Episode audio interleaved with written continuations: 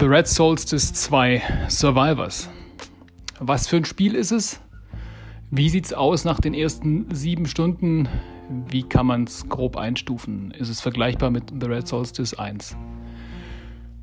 Tja, The Red Solstice, ähm, kleiner Rückblick, Teil 1 kam raus äh, 2015 circa, ähm, war ein interessantes ich würde jetzt im Moment sagen, in Richtung Action RPG. Das ist nicht die richtige Einstufung, aber im Endeffekt war es das, was es geboten hat. Mit einer extrem steilen Lernkurve. Die Story war die ähm, massive Infestation, also quasi eine Verseuchung. Ähm, Außerirdische oder Mutationen haben alles Leben überrannt. Und man selber zu einer Gruppe von einer Eliteeinheit gehört, die verschiedene Missionen in einem Infestation-Gebiet ähm, absolviert hat. Jetzt auf dem, im neuen äh, Teil ist es auf dem Mars, weil die Erde verseucht worden ist. Ähm, wie gesagt, Teil 1 war sehr schwer und aus meiner Sicht äh, nicht massentauglich, also so gesehen sehr schwer. Es gibt immer Spezialisten, die sich damit auseinandersetzen und das, da Zeit investieren, aber es war nicht massentauglich, dass man sich halt daran setzt und dann so ein bisschen entspannen kann.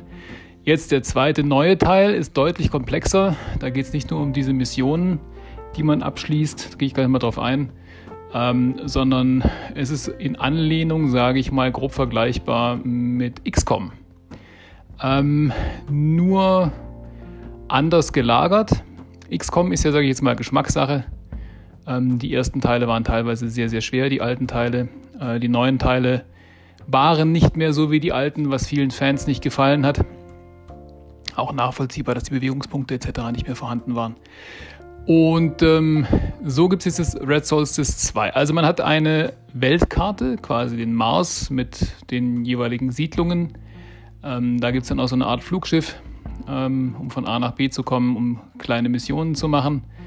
Ähm, dann die richtigen Missionen, wenn es losgeht, gegen die Mutanten oder die Zombies und was eben daraus geworden ist aus diesem Stroll-Virus. Mm, sind so, dass man seine Soldaten ausrüsten kann mit einem, ich sage jetzt mal, relativ annehmbaren Micromanagement, nicht allzu viel Tiefgang, aber so, dass es aus, ich sage jetzt mal, Sicht eines normalen Spielers immer darauf ausgelegt, einer, der abends mal ein, zwei Stunden nach der Arbeit ein bisschen zocken will, wohlgemerkt. Wenn jemand das zwölf Stunden am Tag spielt, kann es natürlich deutlich unterfordernd sein, das ist keine Frage. Ich gucke jetzt ein bisschen immer nach der Massentauglichkeit von Spielen und vor allem jetzt hier auch Schwerpunkt Koop-Spiele. Ähm, das Spiel ist im Koop zu spielen. Das heißt, du als Spielleiter hast die ähm, Kontrolle über den Verlauf der gesamten Kampagne. Es gibt einen Kampagnenmodus, ähm, der sich in unterschiedliche Bereiche unterteilt. Ähm, unter anderem, dass du, wenn diese Kampfmissionen dann anstehen, Freunde einladen kannst. Bis zu sieben Freunde. Also ihr könnt quasi zu acht diese Maps spielen. Und was ich jetzt so die ersten sieben Stunden gesehen habe, war das schon mal sehr, sehr, sehr geil. Ähm, also erstmal die Lernkurve in der Kampagne ist sehr ansprechend, nicht überfordernd. Und der Multiplayer ist sehr cool. Also es gibt immer zwei Möglichkeiten. Einmal, du machst deine eigene Kampagne durch und wenn es dann zu diesen Kampfmissionen kommt, lädst du Freunde ein oder stellst deine Mission öffentlich. Das heißt, du wirst damit automatisch der Host von diesen Missionen und andere können dann den Missionen beitreten. Ähm, läuft meistens über eine Lobby, wo du dich dann versammelst und dann die Mission startet. Ähm, die Missionen sind so gemacht, ich habe es jetzt auf schwer gespielt, also auf der höchsten Schwierigkeitsstufe, ähm, dass man es sehr gut spielen kann. Ich kann im Moment noch nicht, das sind dann noch Folge-Podcasts und Infos, die dann noch kommen. Ich kann noch nicht einschätzen, ob die Gegner zum Beispiel skalieren, wenn du zu zweit oder zu acht unterwegs bist. So ein bisschen an Diablo angelehnt. Das ist also so ein bisschen der Richtwert von Diablo 2 dass das Ganze dann hochskaliert, wenn mehr Spieler dabei sind, was jetzt mal logisch wäre. Wie es in dem Spiel ist, weiß ich nicht. Was man sehr angenehm für mich empfunden einstellen kann, ist als Host, ob du ähm, Nebenmissionen und wie viele Nebenmissionen du haben willst. Wenige, normal oder viele. Ähm, das heißt, du hast eine Mission, du kommst da an, wirst quasi abgeseilt aus deinem Landungsschiff mit deiner Truppe, musst dann auf der Karte irgendwo hin eine Mission erfüllen.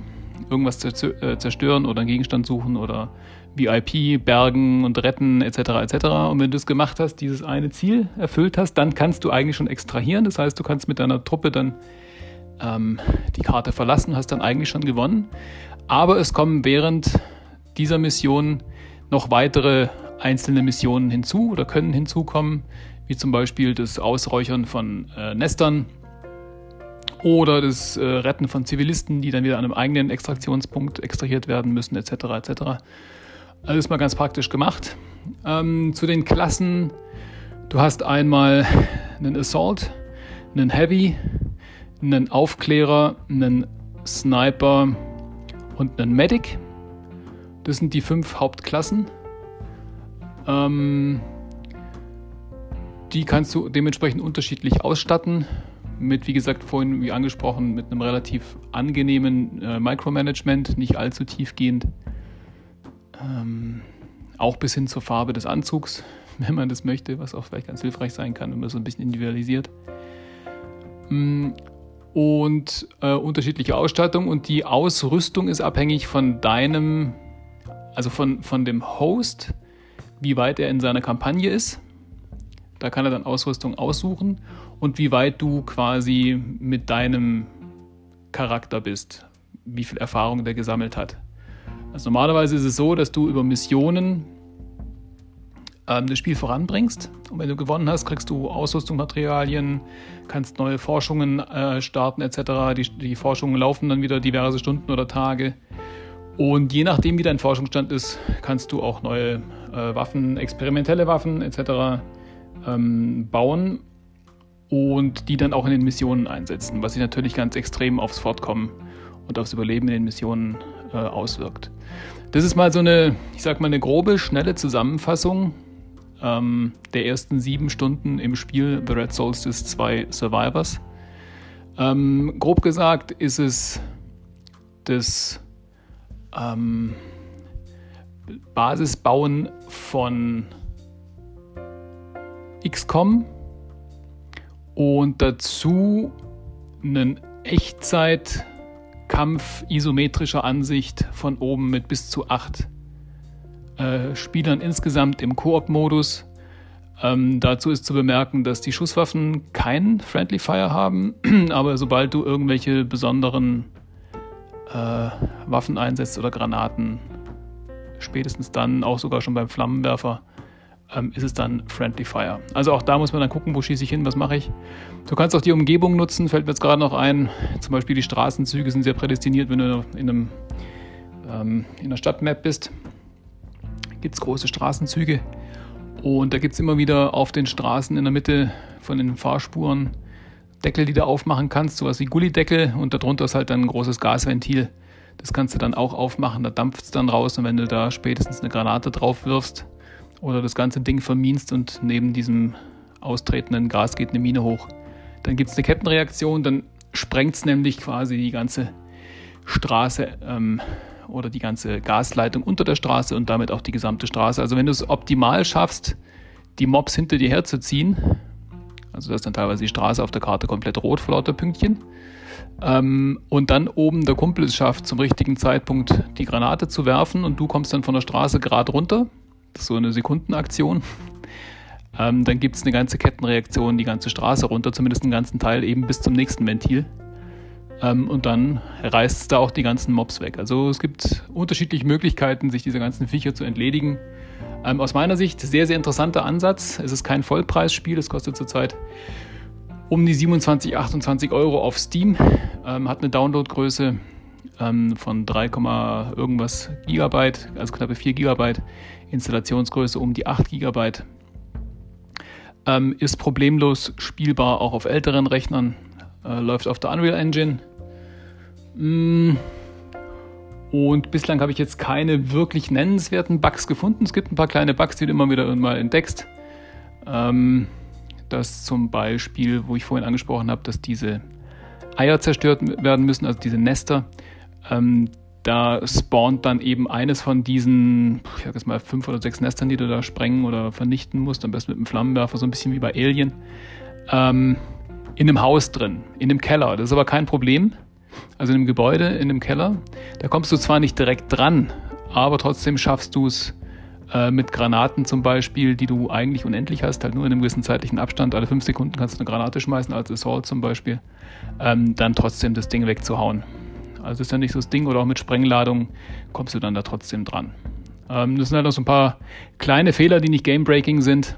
Ähm, aber ich sag mal, für die kleine Spieleschmiede ähm, ist es auf jeden Fall schon eine ordentliche Leistung.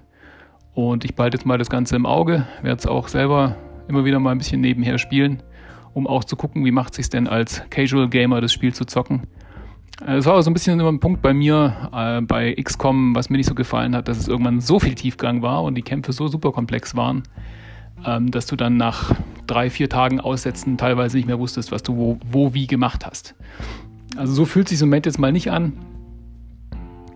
Ähm, derzeit würde ich sagen, Empfehlung ist, sich mal Streams anzuschauen, Gameplay-Streams, sich darüber zu informieren, aber einfach zu wissen, es gibt so ein Spiel und es ist, glaube ich, eine angenehme, frische Alternative ähm, zu XCOM oder ähnlichen Spielen. Sag mir gerne deine Meinung, deine Erfahrung, wenn du es selber gespielt hast. Wie gesagt, das war jetzt die Zusammenfassung der ersten sieben Stunden. Wenn du Infos dazu hast und Gedanken, gerne her damit. Und ansonsten auch gerne vorbeischauen, wenn du magst, auf twitch.tv slash Colexis. Da bin ich zurzeit mittwochs, samstags und sonntags und streame für dich die ansprechendsten Spiele von MMORPGs über Koop-Games. Ähm, nicht unbedingt alle Mainstream-Spiele, sondern so ein bisschen so kleine Perlen, die ins Auge stechen. So wie jetzt eben auch das, um mal zu gucken, wie es ist. Hab einen wunderschönen Tag, vielen Dank fürs Zuhören und sehr gerne bis demnächst wieder. Ciao, ciao.